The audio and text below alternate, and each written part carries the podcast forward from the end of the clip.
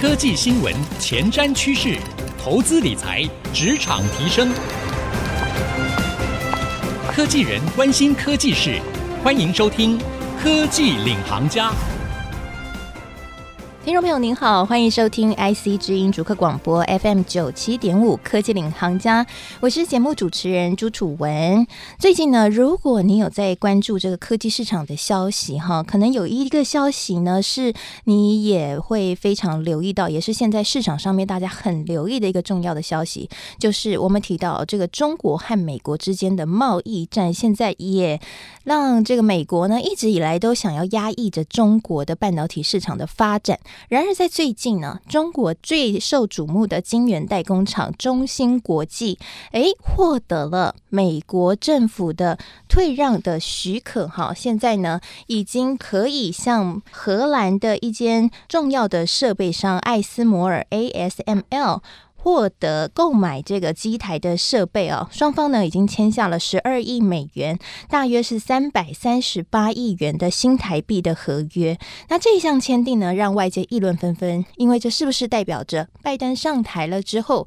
中美贸易之间紧张的关系可能会获得疏解呢？而另外一方面啊，中芯国际现在可以获得这些设备机台了，诶，是不是中国在发展半导体上面呢，获得了一个重要的弹药哦，拿到了军军火设备了，未来可以大幅的发展了呢。而这对于台湾又会有什么影响呢？而对于中国市场，如果你是投资人的话，接下来中国市场会怎么变化呢？今天呢，我们就特别为各位邀请到了富华投信呢大中华研究部门的主管徐百亿副总哦，他呢自己是富华中国新经济 A 股基金的经理人。这一档基金哦，他在去年的时候有获得这个金钻奖，而且是目前在台湾规模最大的中国基金，总共呢有一百三十多亿哦，就是由这个许副总来负责的，所以他自己本身对于中国市场研究的很透彻。今天我们就来请许副总来跟我们来聊聊这一个非常热门的半导体界的话题，以及对于中国市场的投资展望。欢迎许副总，各位听众，大家好。哦，徐副总，你自己怎么看这个半导体产业的重大消息？我觉得今天看到这个消息，其实还蛮惊讶的。嗯、美国真的放行了，让中芯国际可以去购买 ASML 的设备。虽然说这些设备主要是在这个对成熟制程了哈，是十四纳米以下的制程才能使用了哈，但是还是是一个突破点。补足它的产能，然后抢商机，应该是有很大的帮助，对不对？你自己认为这一件事情是扭转了中美贸易战紧张关系的一个代表吗？我自己看是觉得这个发展的方向是不意外的，主要还是因为最近这个半导体产能的确是缺的很厉害。这一次的这种半导体的这个设备，主要还是应用在二八纳米到十四纳米中间啊，就是比较成熟制程，大概主要是 for 这个 CIS 啊，或是 PMIC IC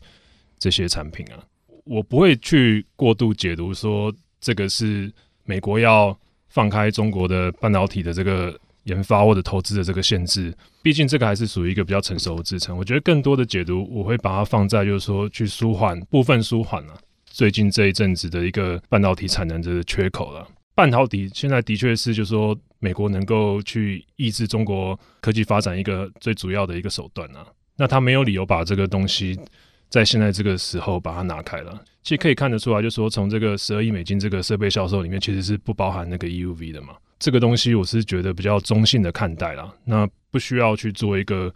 太过于乐观的这个这个解读，因为两个国家其实在这个战略竞争上，应该是会持续一个比较长的一个时间。是，所以你认为这一波的松绑禁令，其实对于美国来说，不算是一个态度变软。其实只是美国评估之后，对自己觉得影响不大的一个小甜头给了中国。嗯、我这么说好了，拜登在竞选的时候，其实就已经有把中国定义成这个 competitor 嘛。对。那 competitor 跟过去这个 Trump 时期把中国定义成这个 opponent 敌人，这个是两回事喽。敌人的话就是不是你死就是我死嘛。competitor 就是能够既竞争又合作，就该竞争的时候竞争，该合作的时候合作。那我觉得。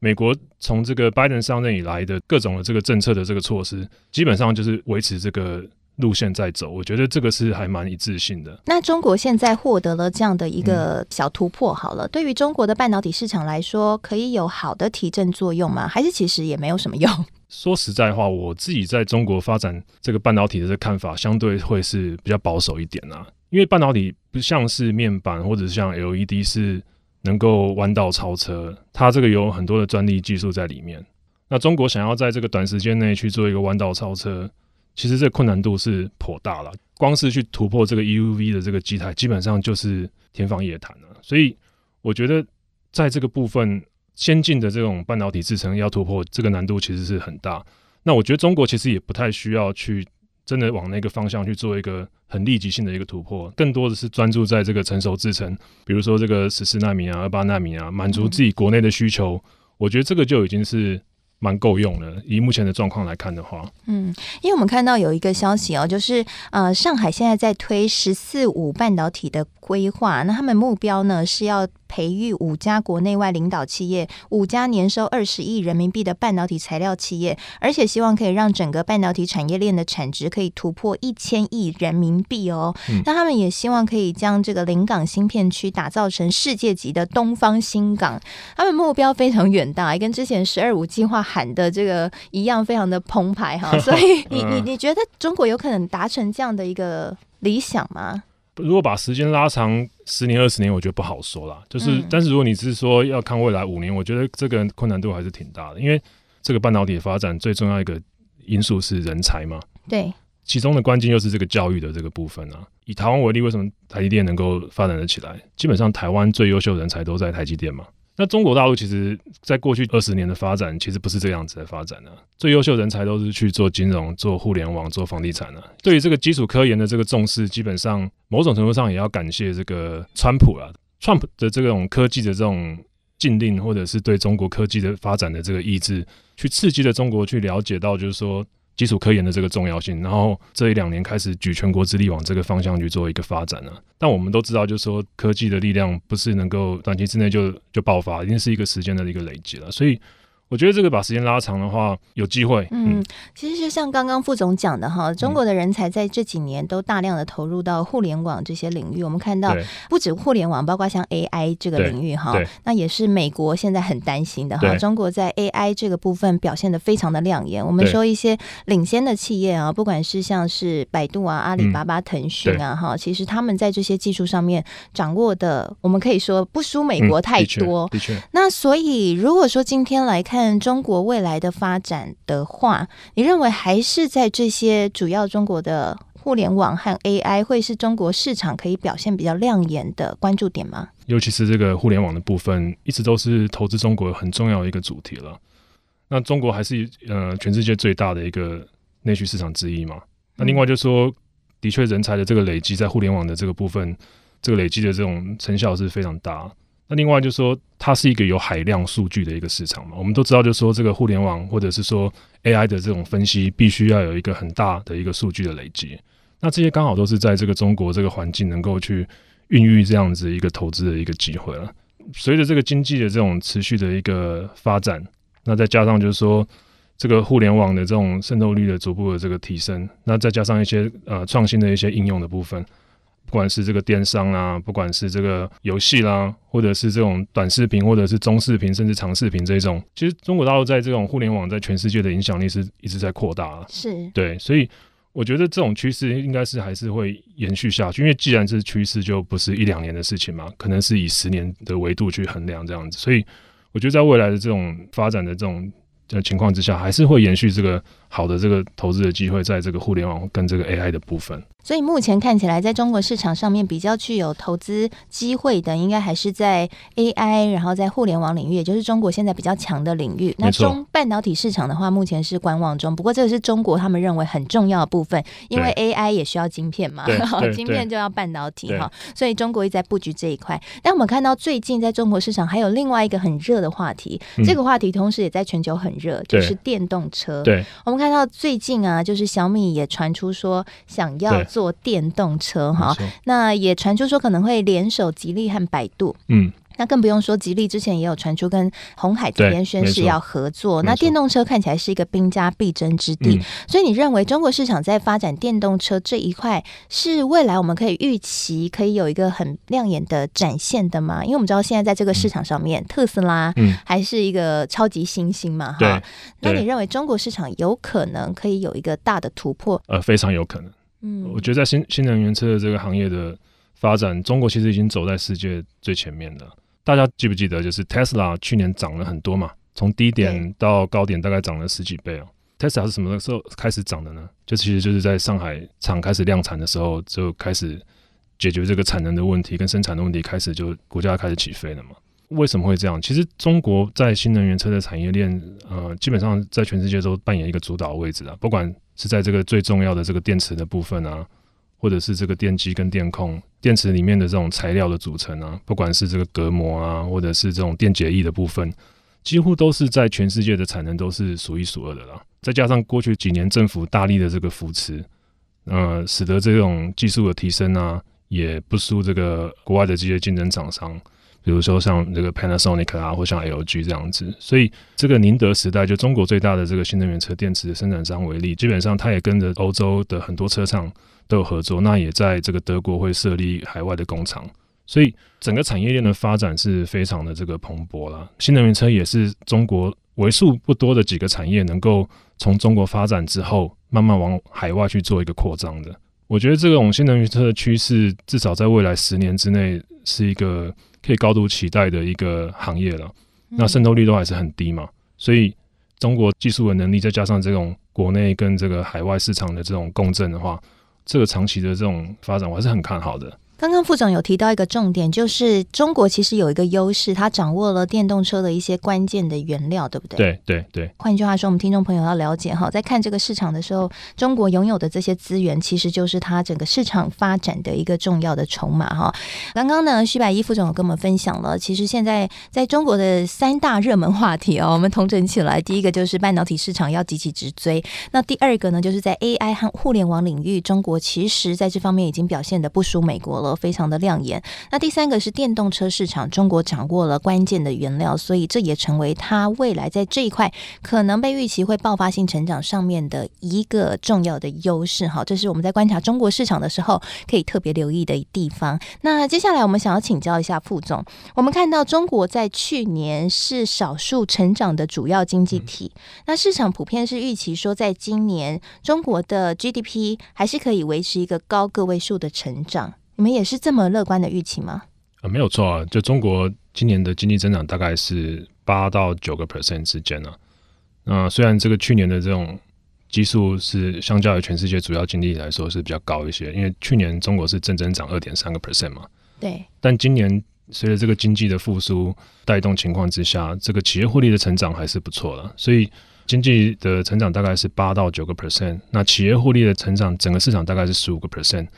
扣除掉金融股的部分的话，企业获利的成长大概会来到二十五个 percent 左右。所以，不管是这个经济复苏的这个动能，或是这个企业盈利成长的这个力道，基本上今年看起来都还是算是一个比较强劲的状态。嗯，不过最近大家也在讨论一个系统性风险的问题哈，我也想要请教一下副总的看法啊、哦嗯嗯。因为最近这个美债殖利率又出现飙升嘛，那像这个跟金融巨鳄索罗斯齐名的商品大王罗杰斯又出来喊话说，美股现在是泡沫化啊、嗯，在高点、嗯。嗯。那也有很多人担心，那其实呃近期整个股市表现也是突然大跌，然后又大涨，然后又大跌，反映出来其实投资人内心。对于未来的看法是，呃，有点惶恐的，就是没有非常笃定，嗯嗯、所以可能有一点风吹草动就会跑。最近不少投资也对于目前陆港股市是不是偏热，嗯，开始有一些探讨的声浪、嗯。所以你自己觉得现在的中国股市有偏热的现象吗？整体市场是看不出来有这个迹象了，但是个别的一些产业跟股票的确有一些估值是比较高一些。我自己定位今年是一个 rebalance 的一年，就是再平衡的一年。政治啊、经济啊、货币政策、企业获利跟产业配置，今年都是一个 rebalance 的一年了。去年其实大家都知道，就是说不管是经济或增长或者企业获利都不好嘛，但是股市涨了非常多了。其实，对，那这个基本上还是一个资金的力量嘛。所以去年不管是哪一个国家的估值的扩张，股票市场估值的扩张都很厉害。那今年呢？去年是赚估值扩张的钱，那今年要赚什么钱？今年就是赚企业盈利增长的钱呢、啊？这个也回应，就是说，刚主持人提到，就是说，这个美债殖利率在往上走的一个状况啊，跟大家做一个科普啊，就是说，大家知道股价的驱动因素是最主要是什么？那第一个当然是 EPS 喽，就是企业获利嘛。那第二个就是估值啊，EPS 乘上本一比就是股价嘛。那 EPS 是企业盈利，那估值是什么？估值是无风险利率加上 risk premium 的导数嘛。这个不要把它想得太复杂了，就是无风险利率加上 risk premium 就是分母，那企业利是分子。今年的状况就是分子的这种情况在改善，就企业盈利的的增长其实比去年还好。但是嘞，今年的这个分母也在变化啊，货币政策大家对这个市场的预这货币政策预期还是会逐渐的是收水嘛。流动性收紧的情况之下，反映在这殖利率的这种走势，基本上就往上走。那分母的这种权重变大的情况之下，当然你的这个估值就会往下走了。所以今年就是一个分子跟分母，就是估值跟利率的一个比赛，看哪边跑得快这样子。所以今年这个企业盈利的增长是我们投资最重要的一件事情，就是说你要找到一个今年的这种企业获利的增长。是相对比较强劲，那相较于去年是有一个比较明显的一个改善。今年的话，我们可能要去关注那一些疫情受害股。那今年随着这种疫情的这种改善，疫苗的施打，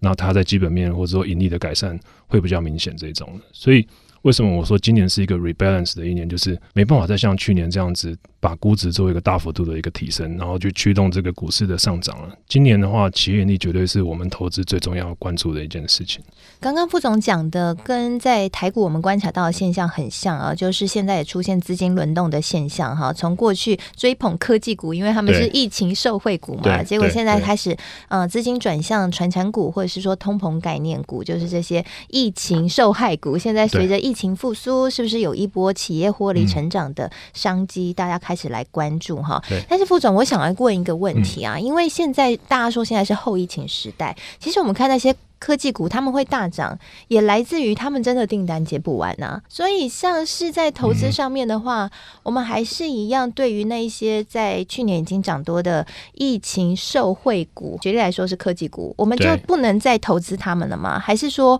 我们还可以用一个什么样的一个投资策略去面对这样的一个新的转变？这个东西是 case by case 的，就是说每个产业、每一家公司的这种基本面的状况，可能不能一概而论啊。我们也要必须要问自己一个问题，就是说市场上所有利好的因素是不是都已经被反映在这个股价上面了？那当大家都觉得说好消息一直出来，但是股价都不反应的时候，是代表就是说已经。股价已经 factor in 大部分的利多的这个因素了，是对，所以我觉得这个可以留给大家去做一个思考。那另外就是说，当每一家公司这个基本面的发展是不一样，所以今年的话还是在强调一遍，就是说怎么样去做这个基本面的分析，去追踪每一家公司的个别的状况，这个是蛮重要的。那这个其实也是我们这个专业投资机构。相较于这个一般的投资者，一个比较大的一个优势嘛，就我们其实在这个公司追踪的这种能力上是相对是比较强这样子，所以我觉得，呃，投资人其实还是可以去寻求这个专业投资机构的这个力量去做一个投资的布局动作。所以，像你自己操盘的这一档中国新经济 A 股基金呢、啊，那你自己在今年的话，你会把眼光放在哪些产业类别呀？基本上，主要的这个配置的方向还是以长期。看好的产业为主了，主要是集中在这个科技啊、消费啊、医药啊。那今年的话，值得布局的另外就是比较低基期。那另外随着这种利率的上升，能够收益的，比如说像这个金融类股啦，嗯，银行啊、保险啊，那这些也是一个布局方向。另外就是说，大家都知道这个原物料涨幅也是蛮大的，对，最近涨很凶，铜啊，对对对，对，大涨，对对，所以。这些 commodity 的部分也是可以做一些足量的一个布局了，但是投资的这种配置跟布局还是要以长期为主了。那反映短期的这种部分的这种配置的话，可能占比还不是一个太高的一个占比这样子。是，所以我整合一下刚刚副总的说法哈、嗯，所以在你自己的投资策略里面，你还是把我们刚刚讲在去年受惠的那一些股票，像是科技啊、医药啊，对，哦这些股票消费股票，对，呃，把它列为是长期投资，还是在你的投资组合的比较大宗，对，但是在短期上面挪了一些资金去进行在刚刚提到金融股，对。还有像是周期类股、类股的这些股票这样子，嗯，以及像是原物料股的这些的布局，包含原物料股，对，是。所以，如果对我们听众朋友来说，嗯、他假设现在手上已经持有一大堆的 科技类股相关的这个股票的话，其实他如果是放长线布局，他可能只要做一些酌量的小减码，对，你会是觉得是一个可以运作的一个方式。投资的话，就是你先问自己，就是说。你的这种投资的期限是多长嘛？如果你是一个看长期的人，其实短期的波动你不太需要去在意它。嗯，那另外就是说，你先得要问自己，你的你的这种目标报酬率是多少嘛？对，所以我觉得还是要看自己本身投资的这种属性这样子。好，谢谢徐副总今天来到节目当中跟我们的分享啊。透过刚刚副总的分享，我想各位应该对于今年中国市场的变化有了一个概略性的了解了哈。在今年呢，中国市场或许我们可以另外的去关注到，在这一波这个随着疫情已经趋缓之后，慢慢整个市场复苏下，去年的疫情受害股哈，现在可以稍微留意一下，是不是会有一些转机？那 这个部分呢，可以是在投资上面去特别留意的哈。或者像是去年很辛苦的金融股，在今年会不会在这样的一个美债殖利率上升之下，有一个比较好的环境，让他们有比较好的发展，都是我们可以特别留意的。那谢谢副总今天来到节目当中跟我们的分享，谢谢，也谢谢所有听众朋友的参与。那在今天我们节目结束之后呢，也不仅在这个 FM 九七点五播出哦，我们也会同步上到 IC 之音的官网以及 Podcast 和 Spotify，搜寻科技领航家就可以随选随听我们的每一集节目了。同时。是呢，我也会在今天采访完，然后节目播出了之后呢，撰写一篇采访笔记，融合了副总今天说明的重点以及我的采访心得，写成采访笔记，放在我的粉丝团，搜寻财经主播主持人朱楚文就可以看得到了。希望今天对于中国市场的讨论能够帮助各位在投资的布局上面有一个崭新的眼光。谢谢大家，我是楚文，我们下次再会。